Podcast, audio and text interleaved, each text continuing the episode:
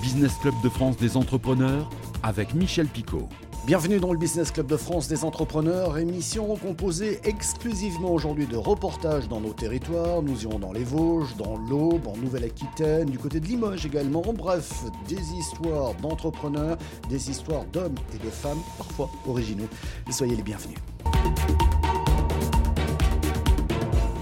Elle semble loin l'année 2010 avec la liquidation de la société Vogica à Châtenois. L'usine a été rachetée depuis par WM88, fabricant français de meubles depuis plus de 60 ans. Et l'activité se porte aujourd'hui plutôt bien, comme a pu le constater la nouvelle préfète des Vosges qui visitait cette entreprise récemment. Un reportage de Vosges TV. Elle semble loin cette sombre année 2010 avec la liquidation de la société Vogica. L'usine à Châtenois a été rachetée par WM88, fabricant français de meubles depuis plus de 60 ans. WM, qui recevait la visite de la nouvelle préfète des Vosges ce jeudi, a donc d'abord rénové et sécurisé le site avant d'investir dans l'outil de production et désormais ce sont près de 70 000 cuisines en kit ou prêtes à monter comme on dit et sur mesure qui sortent d'ici chaque année. L'entreprise compte 150 salariés pour un chiffre d'affaires qui dépasse les 42 millions d'euros. On parle de 50 millions en 2023. L'activité se porte plutôt bien, mais le passé doit servir de leçon. Il ne faut pas oublier d'où l'on vient pour savoir où on va. Et je pense qu'on a fait la preuve que euh, le, creuset de savoir-faire que nous avions dans cette usine un peu historique, qui a été leader en France de la, cuisine montée, nous a permis de développer un nouveau modèle économique de la cuisine prête à monter et aujourd'hui qui, qui a permis de trouver sa clientèle. Pendant la crise sanitaire, beaucoup de ménages ont décidé de rénover leur intérieur, cuisine et salle de bain notamment. L'activité de WM88 a donc fait un bond, même si l'approvisionnement des matières premières avait du mal à suivre, ce qui a permis à la société de parier sur l'avenir en investissant 5 millions d'euros dans de nouvelles machines numériques et 8 millions dans ce nouveau bâtiment logistique. Et puis récemment, le groupe Fournier Habitat est entré dans le capital de la société vosgienne, lui apportant d'autres marchés.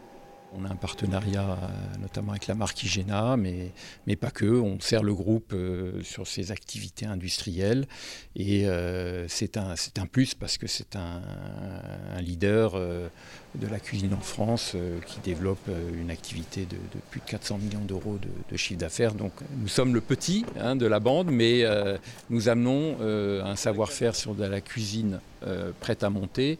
Le groupe Fournier étant essentiellement sur de la cuisine montée. Euh, sur mesure. Du côté de WM88 à Châtenois, on regarde l'avenir avec sérénité, même si, comme les autres industriels, il faut réussir à gérer la crise énergétique. Bon, je suis inquiet, mais pas, fondamentalement euh, catastrophé par ce qui nous arrive, sachant qu'on s'inscrit dans une dynamique d'activité de, développement de chiffre d'affaires, donc l'amortissement du surcoût énergétique, on va pouvoir, le, je pense, euh, le gérer. L'entreprise envisage plusieurs solutions. Dans ce secteur d'activité, on a par exemple besoin d'air comprimé, ce qui représente 30% des besoins énergétiques. De nouveaux investissements pour des compresseurs nouvelle génération seraient donc les bienvenus. Et puis des panneaux solaires devraient être prochainement installés sur le site. Reste le prix du carburant, mais WM88 travaille de plus en plus avec des fournisseurs locaux comme Eger à Ramberville.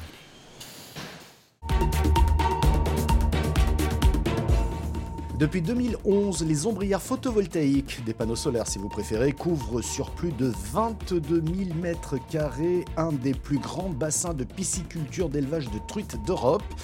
En plus de la production d'énergie renouvelable, elle démontre les opportunités de l'agrivoltaïsme face aux problèmes de réchauffement climatique. Nous partons donc en Nouvelle-Aquitaine, précisément à Mésos, dans les Landes, pour mieux comprendre les enjeux actuels de l'agrivoltaïsme.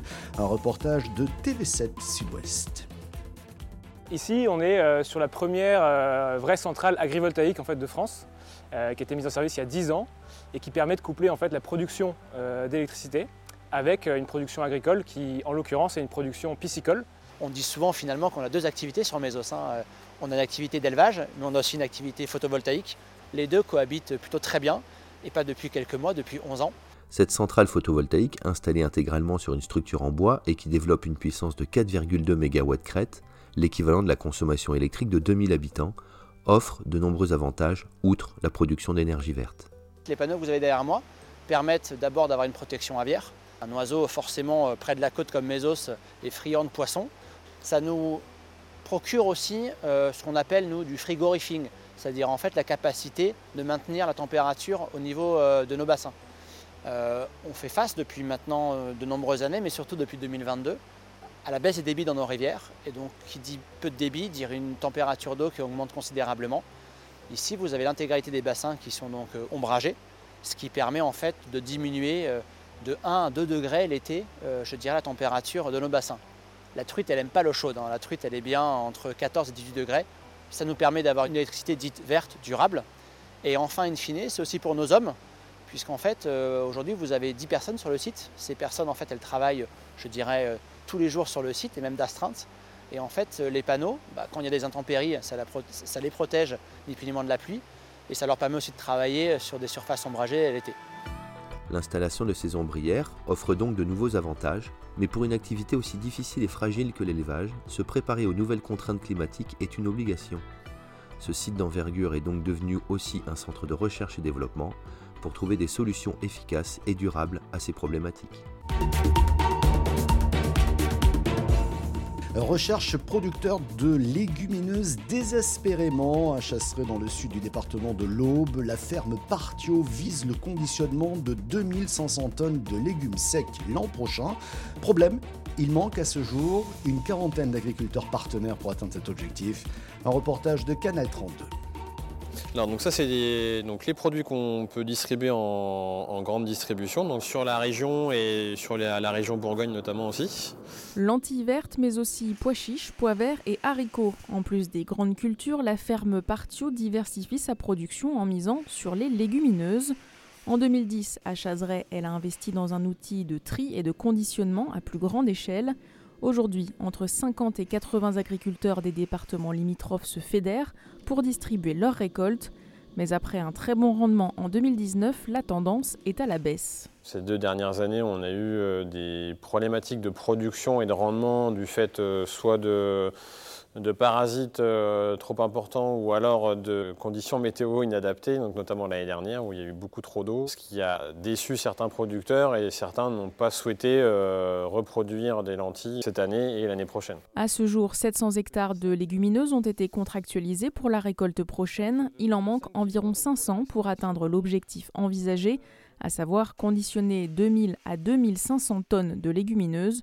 Cela représente une quarantaine d'agriculteurs à convaincre. L'intérêt pour le producteur, euh, effectivement, c'est d'allonger euh, sa rotation, donc de diversifier euh, ses cultures. on, sait, on connaît les atouts agronomiques des légumineuses, hein, notamment par rapport à l'azote qui est capté par les plantes, hein, l'azote de l'air. c'est aussi souvent des cultures de printemps, nettoyage des parcelles, hein, donc on sélectionne moins de mauvaises herbes, moins de parasites aussi. La culture des légumineuses est possible avec du matériel agricole courant, elle nécessite peu d'intrants et peut également permettre de prétendre à davantage d'aides européennes via la nouvelle PAC.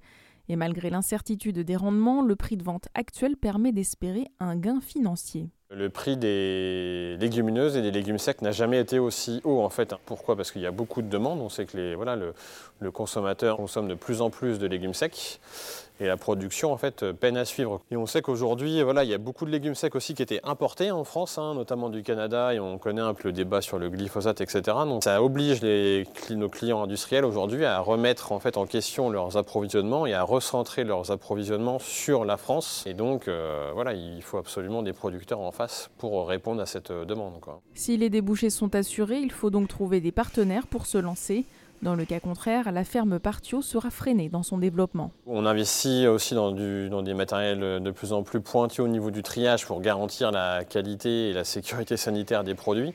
Et donc ça, ça nécessite euh, voilà, de pouvoir acheter, trier euh, un volume pour écraser nos charges fixes. Et donc il nous faut absolument euh, oui, ces, lentilles.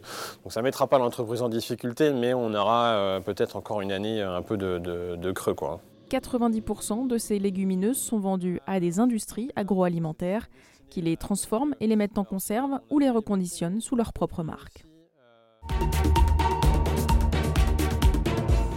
Pour terminer, des personnages comme on les aime dans cette émission. Il est agriculteur. Après une vie dans la production audiovisuelle, il est aussi un grand amoureux de la nature, au point d'en écrire des livres un peu curieux comme L'éloge du ver de terre ou encore L'éloge de l'abeille. Comment se passionner autant pour les vers de terre par exemple? Rencontre avec Christophe Gatineau devant les caméras de Satellimage. Pas urbain pour un sou, Christophe Gatineau est agronome et auteur. Un peu plus tôt dans sa vie, il a été chef opérateur et réalisateur de documentaires. Fin connaisseur de la terre, il transmet son savoir-faire par l'écrit avec l'éloge du ver de terre chez Flammarion. Il a bougé les lignes de l'essai, transformées au jardin. L'hiver, ils, euh, ils, aiment bien. Euh, tu vois, ils aiment bien euh, passer en fait l'hiver dans les racines des poireaux. C'est Darwin hein, qui avait remarqué ça. Et ils aiment bien ces variétés de plantes comme l'oignon, etc. Et euh, en fait, ils, têtent les petites radicelles, là, ils les mangent, hein, tout simplement. Mais pourquoi est-ce que le ver de terre est si important dans le jardin? Mais il est si important pour... eux. alors, le ver de terre, notamment le lombric terrestre, pourquoi il est si important? Pour une raison simple, en fait, c'est le seul animal qui est capable de descendre, d'abord qui niche dans les profondeurs. Donc en nichant dans les profondeurs, constamment, il remonte des profondeurs à la surface. Donc il, se nourrit bien à la surface, tu vois. Et euh, il consomme la matière organique, en fait, de ce fait, en fait, il mélange, il aère la terre, il la mélange, en fait, il, ce qu'on appelle ces, sortes de laboureurs biologiques, sachant que euh, toute la nourriture qu'il consomme euh, est directement ses urines, hein, parce qu'en fait, un, ver de terre, alors ça c'est vraiment un petit haut, hein, mais c'est fait partie des, anéciques, hein, c'est-à-dire que normalement, il niche à un mètre ou deux mètres sous sous terre, ici à peu près entre 80 cm et, 1 mètre. Et euh, il a vraiment une chambre, hein, ça, on le sait depuis, depuis, depuis Darwin, une chambre qu'il aménage et le matin, normalement, il remonte, ou même à cette saison-là, il, va, il, va, il, va, il va être dans les petites racines comme ça, et puis il tête les racines. Il, voilà, il, adore ce, le, il adore en fin de compte ce comment dire, ce, pas ce goût, ce, cette texture. tu vois, quand on Limousin, on arrive quand même à avoir de beaux poireaux. Hein. Après diverses fortunes dans l'édition à compte d'auteur ou en édition régionale, Christophe, avec l'éloge du ver de terre, arrive chez Flammarion et se trouve récompensé par le succès. Il n'y a pas de recette, mais peut-être une explication. D'après l'éditeur, un autre ton, beaucoup d'humour, et puis, euh, une histoire derrière ça, une sorte de dialogue surréaliste en fait entre, un lombric terrestre et, l'auteur, donc en l'espèce c'était moi. Et, puis euh, beaucoup de recul, beaucoup de recul sur, euh, la nature, etc. Voilà, pas de, pas dogme, pas de vérité toute faite. mais je crois que c'est l'humour qui a payé, tout simplement. Merci d'avoir suivi cette émission qui est disponible bien entendu en replay vidéo sur le site de votre télévision locale, également disponible en audio podcast et aussi sur quelques radios que nous saluons. Merci de votre fidélité et à la semaine prochaine.